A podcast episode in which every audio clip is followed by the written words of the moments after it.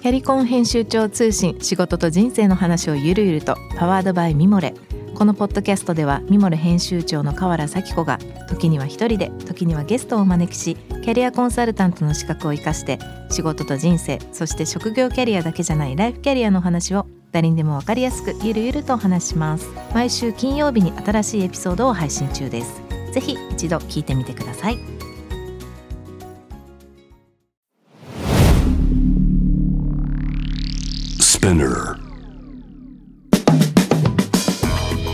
ナビゲーター中道大輔です。Vision to the Future with Forbes Japan このポッドキャストは物事人の魅力を引き出すことで日本のカルチャーの価値を再定義し世界と共有するコミュニティプログラムです。Forbes Japan Web とは記事として連動し音声ではスピナーを通じて主要レスニングサービスにてお聞きいただけます。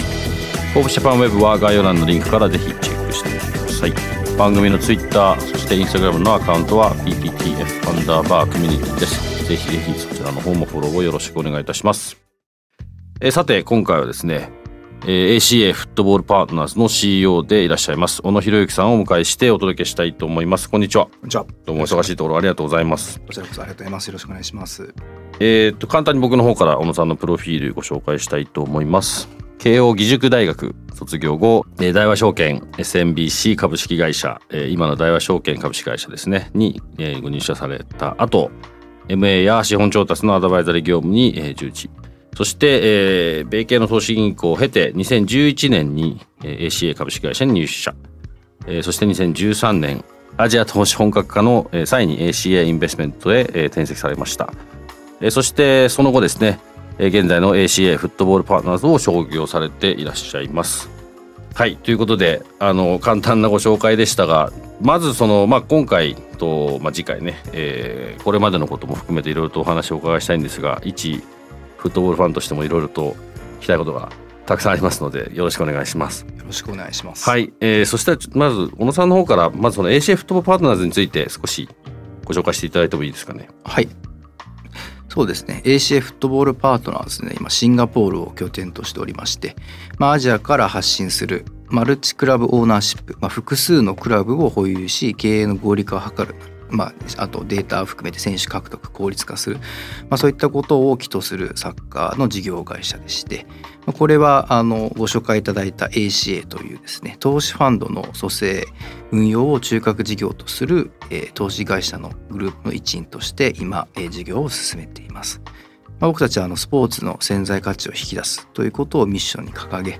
2022年、まあ、昨年ですね、えー、ベルギープロリーグ2部の KMSK デインツというクラブを買収しここをコアクラブに、えー、活動を開始しました。まあ、縁があって今年2月ですね、あのスペインセグンダディビジョン4部相当になるんですがこちらのトレモリーノス CF も、えー、オーナーシップを持たせてもらっています。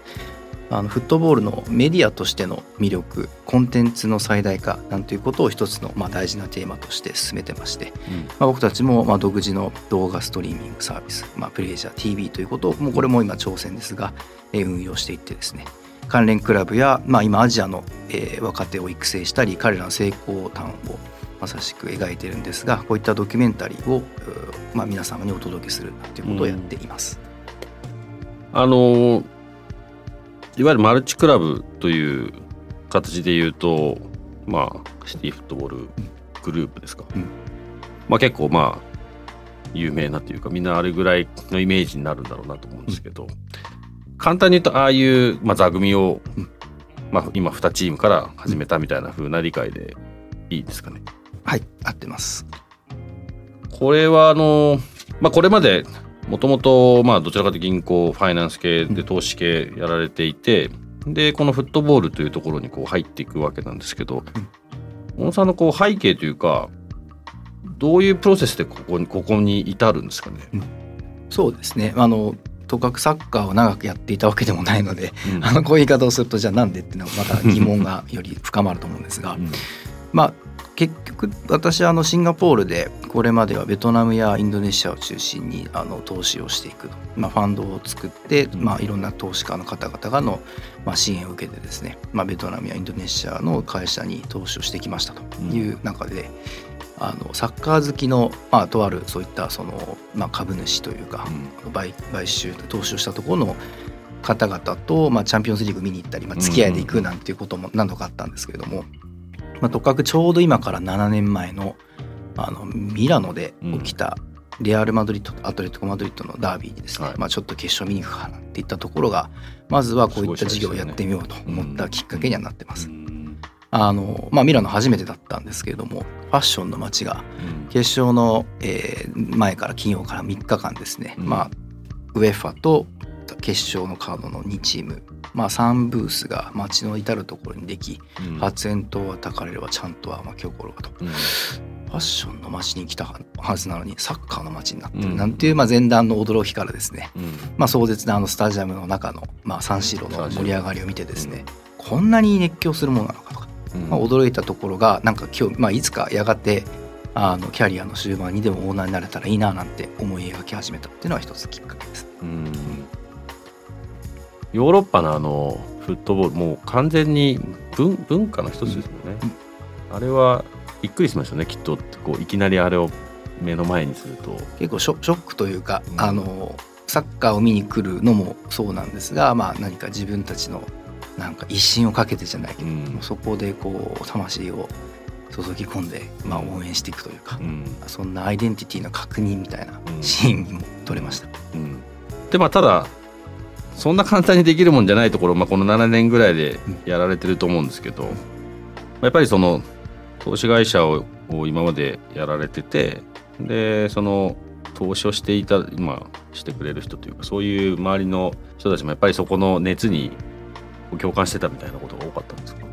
そうですね、まあ、変わらず今は投資ファンドもあの進めてますし、まあ、ありがたい話企業も成長していったりあのじ自分たちのチームも育ってるので、うん。まあ、私がもちろん出るところもあの、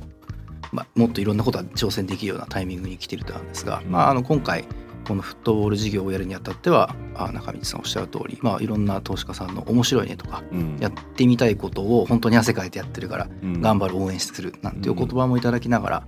まあ、あの大学の先輩といってもおじちゃんずっと言ってたから、まあ、応援するわという、うん。そういううん温かい言葉もいただきながら、うん。まあ、実現に至ったのかなと思ってます。うんその投資家は結構やっぱ日本の方が多いんですか？現状は今多いですね。で今やっと次はあのフェーズとしてはあの、まあ、相場発表できる次の第3のクラブなんてところではあの海海外の多くの投資家さんと組んでやるので、うんまあ、ここからあの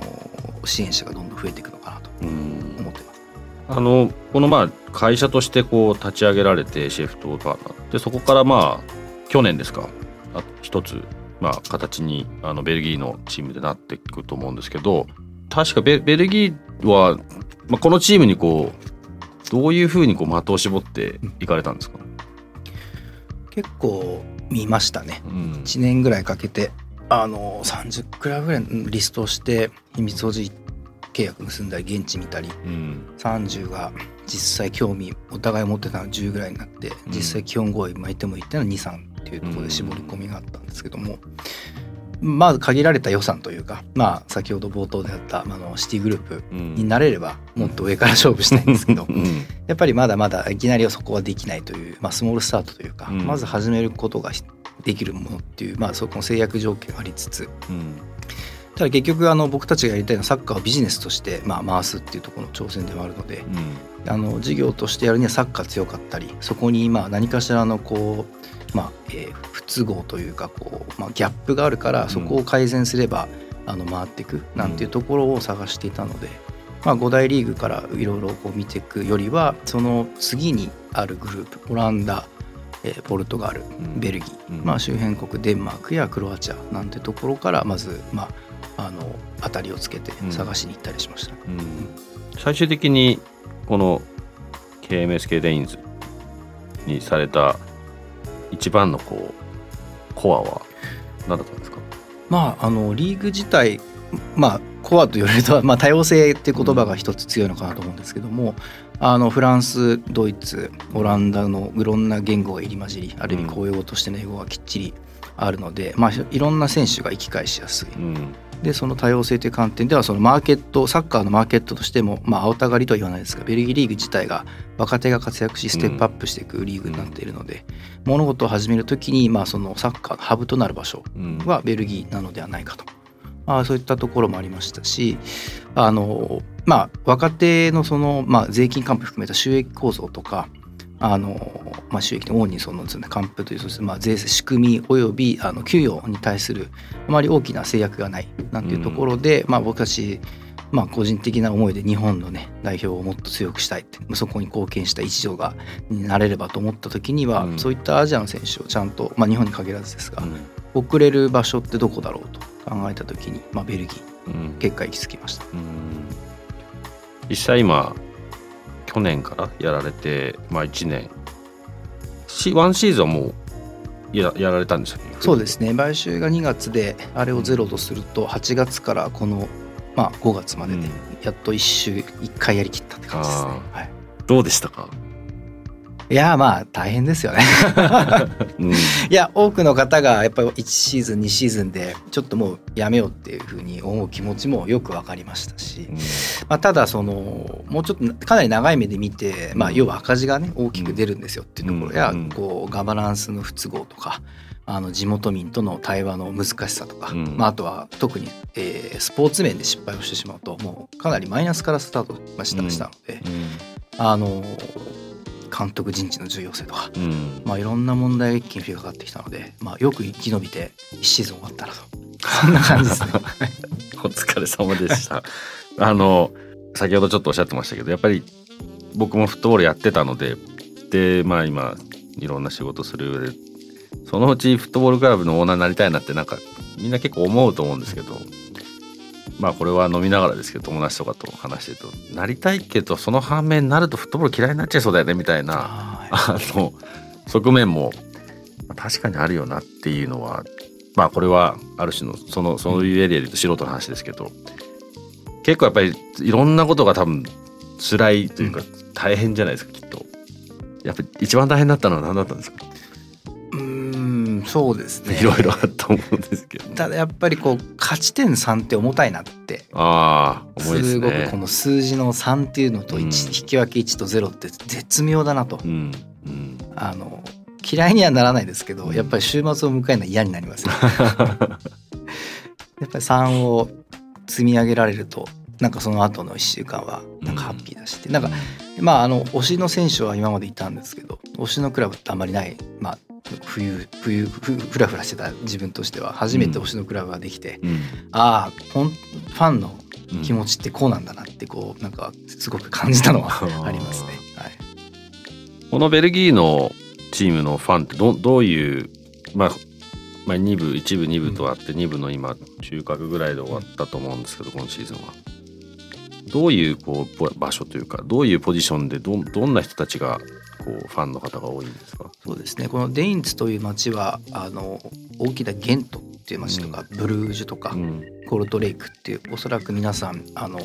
対戦リーグテーブル見てもらうと聞いたような名前があるので、うん、実は一部リーグの、えー、を持っている町の中に囲まれたエリアにまずいますというところで、えー、人口は4万人強5万人も満たないところで小さな町なんですが、うん、意外とこうゲントというこの主要都市の、えー、ベッドタウンというか結構富裕層含めて住んでるところで、うん、あの路面店でテスラとかポルシェとかあるので、まあ、そういう、まあ、ちょっとした避暑地的な扱いになるような村でも町でもあるのかなと思っています。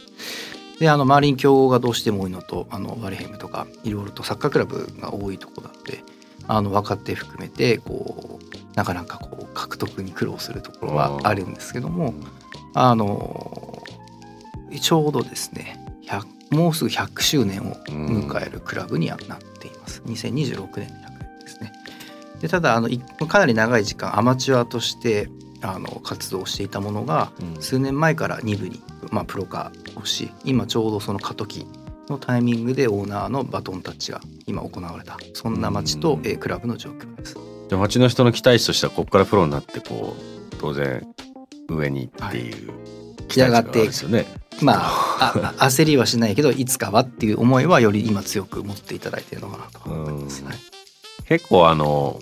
僕はずっとイングランドだったんですけど本当にまあセミプロぐらいです僕なんかは。ただちっちゃなクラブでも、まあ、ちっちゃなスタンドがあって本当に毎週末来てくれる人たちっているいるんですよねいたんですよ。でまあそれが、まあ、何万人になってるのか分かんないですけどそれなりの人がそれこそこの番組今収録する前にね少し話しましたけど本当に彼らのその町の人たちとかのこうコミュニティのまあど真ん中っていうか、うん結構毎日のきっとなんか話になってますよねきっと町の人からするとね。ですね。あのまあいやだいぶ高齢化も進んでるようなので最近はスタジアムにどうやって呼び戻すかってところも僕たちの課題でありつつ、まあ、やはりあの街の中心っていうのは間違いなくてですねあの勝てないと相当きついですし、うん。まあ、勝てば、まあ、最後尻上がりで終わった来季に期待を込めてシーズンを終えたので、まあ、うん。うんほっとしてはいますけどもその一喜一憂なるものが、まあ、直接的にうん。あの受けるというかあの受け皿としてはそれを全部感じる場所にはなってます。うん。なんかあのこれわかんないです。あのベルギーでどういう風な状況かわかんないですけど結構フットボールのヨーロッパのフットボールの世界ってオーナーがまあほぼ CEO みたいな感じでこうだいぶファンの目目の前に出てくるじゃないですか。話題にもそうですけど。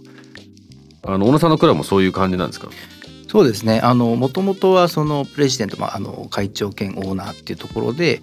えーかつまあスポーツも監督、まあ、決めるところか、まあ、SD みたいなものはやっている体制でした。ただあの僕たちはその、まあ、ガバナンスというかそういったところもきっちり、まあ、組織体も整備したいということもあったので、まあ、実際今 CEO というもの以外に SD スポーツディレクターっていうのを新設しうん。その中でのユース部門のと、まあ、のこちらクラブへの統合であったりあのスペイン人の博士課程を持ってる、まあ、フィジフィジオフィジカルコーチとか、うんまあ新しいあのリカバリーコーチなんていうのを新設したりということで、あの2部ではあるんですがこう組織体を整備するなんてことは今やってきてます。うん。他の2部のクラブははい。そういうことまでまだ手がついてないんですかベルギー。は、まあ、SD はいるところはあるとも思います。ただその2部の中でもあの、まあ、結構ゆ予算の張り方含めてうん。結構落差がまだあるリーグうん。なのかもしれません。このまあ小野さんたちのこういう活動をまあなんですかねこういう形でこのクラブにさあの参画していくっていうのはベルギーの中では珍しいんですか？いえ実はですね、まあ、ベルギーこそそういった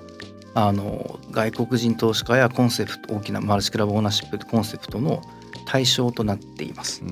あの8えー今ですね去去年までで、えーユースチーム以外だと8チーム2部にいるうちの7チームがもうすでに外国人投資家うん。僕たちが言った時6人目6番目でしたし、うん。トップチームでも三半分ぐらいですか。ね半分以上は今外国人うん。投資家さんがオーナーになってあのプレミアとベルギーって実はかなりそういった意味ではその近い投資家こう金額がだいぶ違うんですけどうん。そこはあのイギリス買ったら次はあのベルギーって組み合わせは結構多いです、うん。結構シントトロイデはなんかそういう意味だと日本の企業が入ってっていう意味だと形は似てる感じなんですか？あそこは DMM さんが、えーも保有されていて、えー認識している限りではあそこのみをあの日本人の選手の登竜門としてうまく、えー運営されているというところでマルチクラブオーナーシップではないというのは私の認識ですね。このここ、えっと、今年ですよね。このもう一つのチームスペインの、はい。えーチームですね、えーセグダディビジョンのトレモリノス。トレモリノス。トレモリノス、はい、シア。ここが今入って、まあ、これこそれこそ次のシーズンに向けてっていう感じのタイミングなんですかねこれは。そうですね。ちょっとあのいろんな、えー内部での,、まあそのトレモリノス自体が財政の苦労し、うん。オーナーとの、まあ、いろんな問題があって財政難に陥っていたところで僕たちが、まあ、レスキュー的な形で入るという意思決定をしたのがこの2月です。ただまあじゃあなんで4部なんていうところ言葉も、まあ、疑問もきっと多くの方があると思うんですけども、僕たちにとってアカデミークラブという位置づけです。うんあのスペインの4部3部あたりだとアンダー23以下の選手登録6名あればうん特に国籍制限とか年齢制限ないので、まあ、ここに、えーやっぱり多くのアジア人の可能性のある人たちをまずヨーロッパ仕様に鍛え、えーそこで帰っていく人もいればさらにレインズや他のクラブにステップアップしていく。なんていう、そういった、えー目的を持って今回オーナーシップを持たせてもらってます。うん。そうすると基本的にはやっぱりアジアの選手をヨーロッパへっていうイメージがその選手っていう意味で言うと大きいんですか？いえまあもちろんあの僕たちがあのそういったところに目を他のクラブよりも目を行き届かせることができるので他のクラブよりもお多めにアジア人選手が取れるというところで、まあ、もちろんあのいろんなマーケティングの思惑等々もあの考えて見見られる方もいらっしゃるんですけども、まあ、それはないとは言わないですがうん。まずはやはり勝つために必要なその実力や、まあ、ポジションとしての足りないところを埋めていくにあたって、いい選手は獲得するなんてことをやってます。うん。これからこのまあ4部と、まあ、スペインの4部と、まあ、ベルギーの2部っていう、まあ、形からスタート、まあ、2年目で。でここからもっともっとこう大きくなっていくと思うんですけど、はい。最終的な、まあ、今現段階のこうビジョンというかイメージって具体的になんかどんな風になイメージなんですか、まあ、あの今はオーナーシップを持つというのと、まあ、業務連携をさせていただくって2通りのクラブとの関わりがありますと。であのまあサッカーのド本丸が一つ近々あればいいなと思ってますし、まあ、南米をこう見据えた時にあの辺りのクラブを一つ持つと、まあ、よりグループとしての広がりが持てるだろうなということでオーナーシップは直近あと12ヶ月でいくともう2つぐらいそういったエリアで今ちょっと動き始めてますってですかね。であのパートナーシップは今あの PVF アカデミーってベトナムでの有望なタレント今トルシエさん行かれました。けどあの元々が立ち上げ監督今やっても代表監督やってますがうん。あのベトナムの育成に、まあ、一時代で築いたというか貢献を多大な貢献をしたアカデミーと業務提携をしたり、まあ、シンガポールではアルベレックス新潟のシンガポールというチームがあるんですけど、こういったところを提携。であの岡田武史さんの岡田メソッドを東南アジアで、あの僕たちが一緒にまあ広げていくなんていうことをやってるのでうん。こういったグループあの、まあ、連携するあパートナークラブというものはこれから日本やあタイやインドネシアここに今増やしていくっていうので、うん。まあ、なんとなくこう濃淡ついた 10, 10クラブぐらいが僕たちのこの、まあ、経営の合理化時にデータのスカウト網の充実、まあ、そういったところで、まあ、組んでいければいいかなとは今思っています。うん。その提携クラブっていうのは、はい。そのまあ当然オーナーシップと違うと思うんですけど、はい。具体的にこうどうどういう感じなんですか、まあ、あの選手間のい移籍や情報交換っていうのはなくてもできる、まあ、うん。日常のことだとするので、まあ、それはまあある手段としてすすると例えばその前のじゃあ移籍ローンで何か選手を、まあえー貸していただく貸してあげるっていうのを含めてのより機動的な動きうんっていうところもありますし僕らがあの先ほど申し上げたメディアとしてのうん。あのフットボールという注目をするときに、まあ、実際にあのアルビレックスのコレナガ会長や吉永監督、えーリータ・ダナイさんなんてところからではまあ出演いただいて、まあ、サッカーなんでここにいるかとかどんなサッカーがあるかとかですね、まあ、あのそういったあのお話を、まあ、情報交換するのをまあ世に広めるなんていうところで、うん。まあ、僕たち自身がサッカーの啓蒙ができるようにっていうところに協力いただいたりはしています。うん。あのちょっと話変わるんですけど、はい。まあある種このヨーロッパのフットボールの本本丸で本場でこう始めてみてでまあ一つ、まあ、この番組のテーマですけどやっぱ日本日本人日本企業っていう、まあ背景は、まあ、当然あると思うんですね。その背景を持ってこういう流れに入っていってその、まあ、選手もそうでしたと思います監督含めその人事も含め町の人も含めそのコミュニティの中に何か意識してたこととかってありますか？そうですね。これは今あのデインツの CEO にもなったあの飯塚というものが、まあ、共同創業でやってますけども、まあ、彼がそのそれこそシントドロイデンにも昔3年ほどいましたし、その前ビステル神戸でもいたので、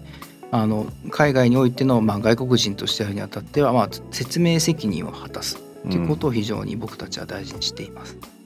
あのまあ、特にシーズンで試合に勝てないと監督同行せよとか、なんかこういろんな問題が起きると、うん。スタジアムの問題が起きてんじゃなんでだとかサポーターがなんとかっていう時にきっちり説明を果たすと。説明責任を果たすことであのやろうとしてることがじわじわとこう、まあ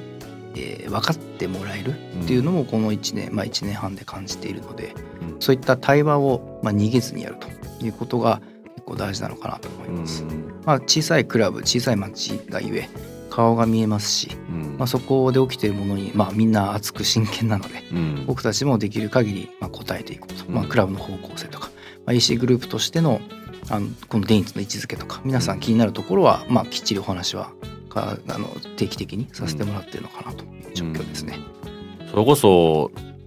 まあちょっとあまり比較にならないと思うんですけど僕がそれこそ88年にイギリスに行ってフットボールやり始めた時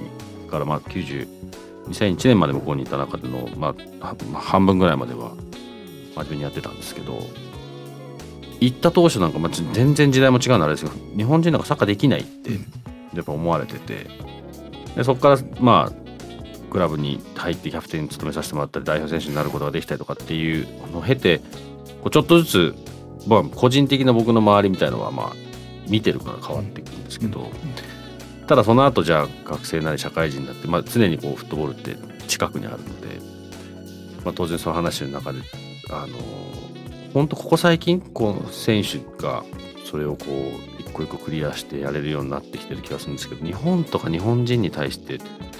いまだに思いますけどなんかやっぱりこう後ろに見られてる感じはすごく個人的にはしてたし、今もちょっとするんですよね。まあ結果が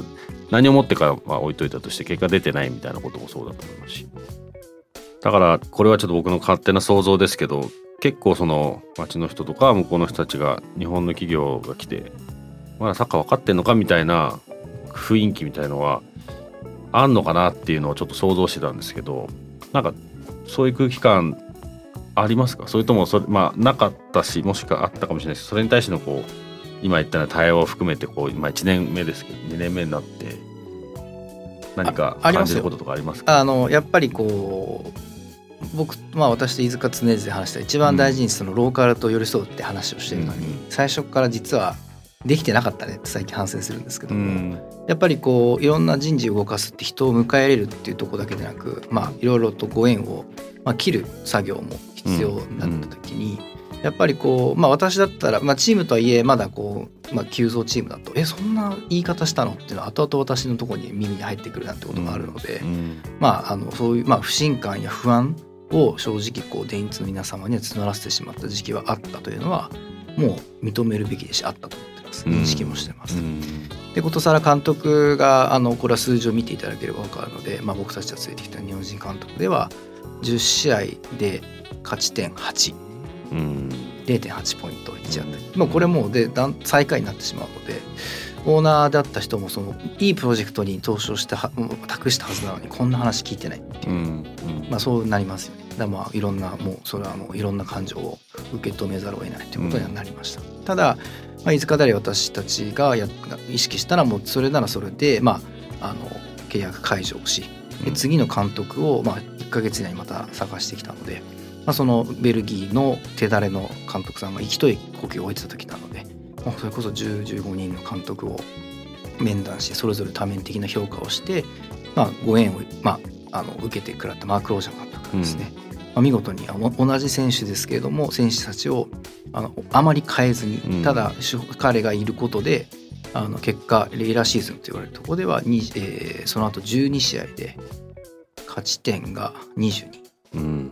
3枚近いところで、うん。うん、あと一歩その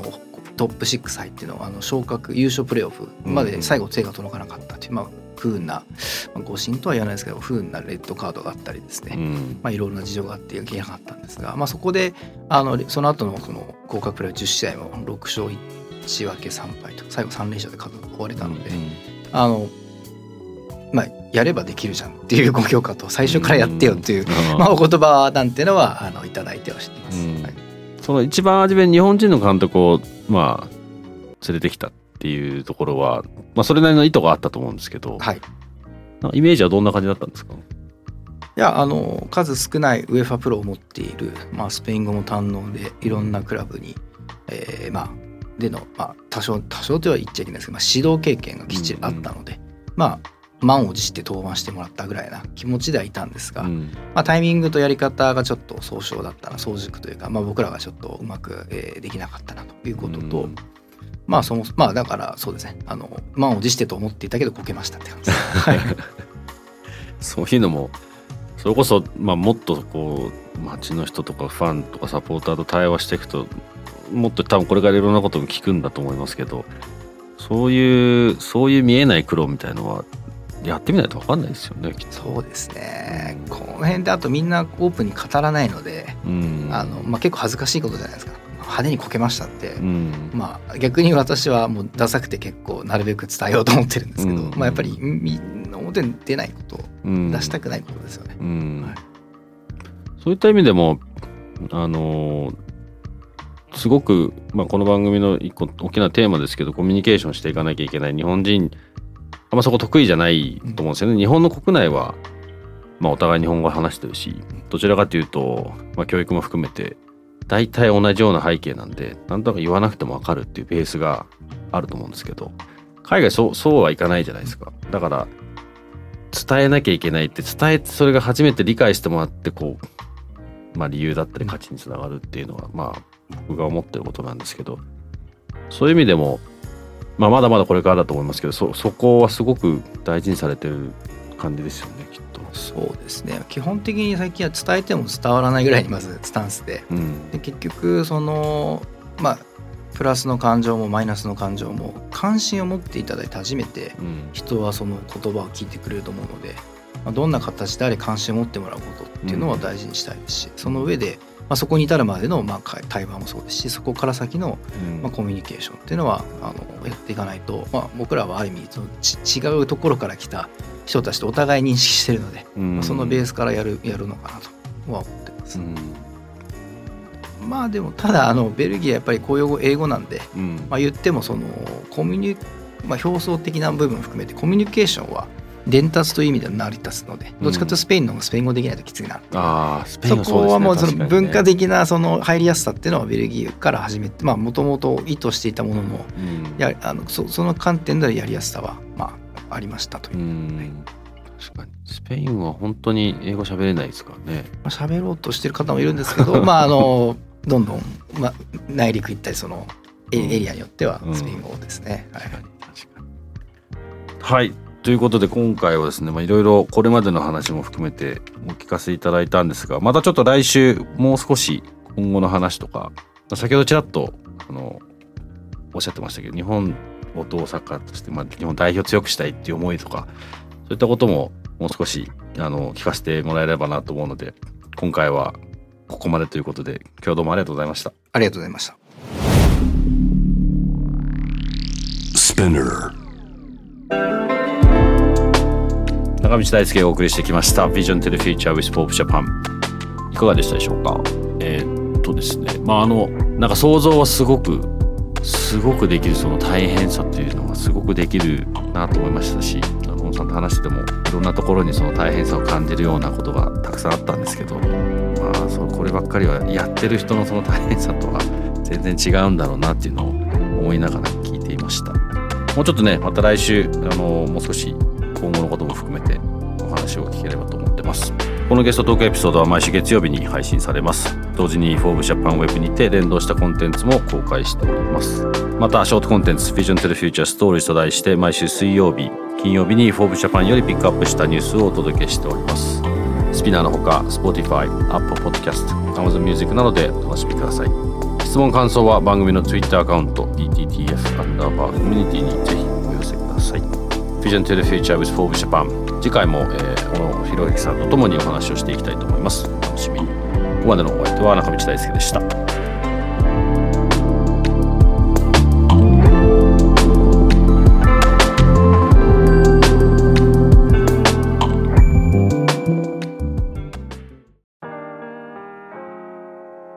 美容家の神崎めぐみと編集者の大森洋子でお届けする雑談ポッドキャスト「ウォンと私のお名前なんての?